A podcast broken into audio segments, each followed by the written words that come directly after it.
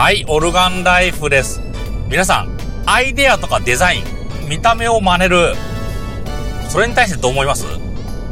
一種のパロディだと思うか、それとも東洋だと思うか？まあ、パロディだから、オマージュだからということで、許してもらえる。音楽とかでも人のフレーズを使って、それで喜ばれるか、それともパクったって言われるか。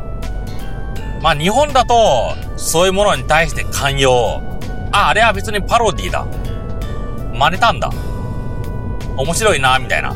そんな感じで認めてもらえる。そしたらに周りが楽しめる。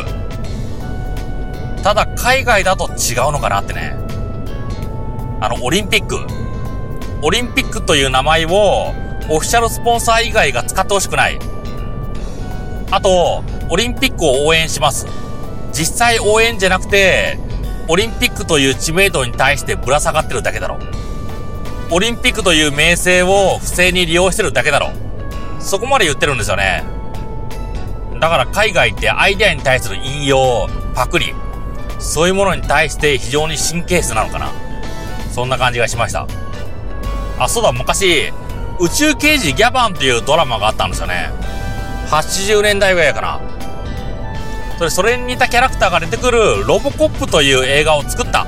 そその時、あの、ギャバンサイドに、ギャバンと同じような衣装で、ロボコップというキャラクターを作って映画にします。そういう承諾を得たんですよね。これなんですよ。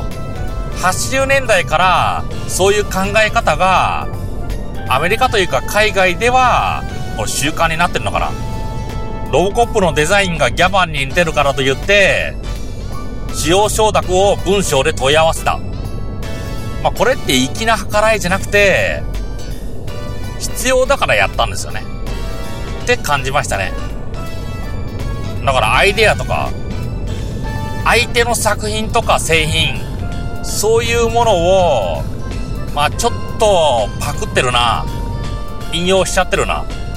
その場合、引用をやめるか、それか正式に文章で許可をもらうか、そのどちらかが必要なのかな。そう感じましたね。やっぱし自分初のオリジナルコンテンツ、それがいいのかな。そう感じましたね。難しいですけど、自分初。パロディってある意味楽なんですよね。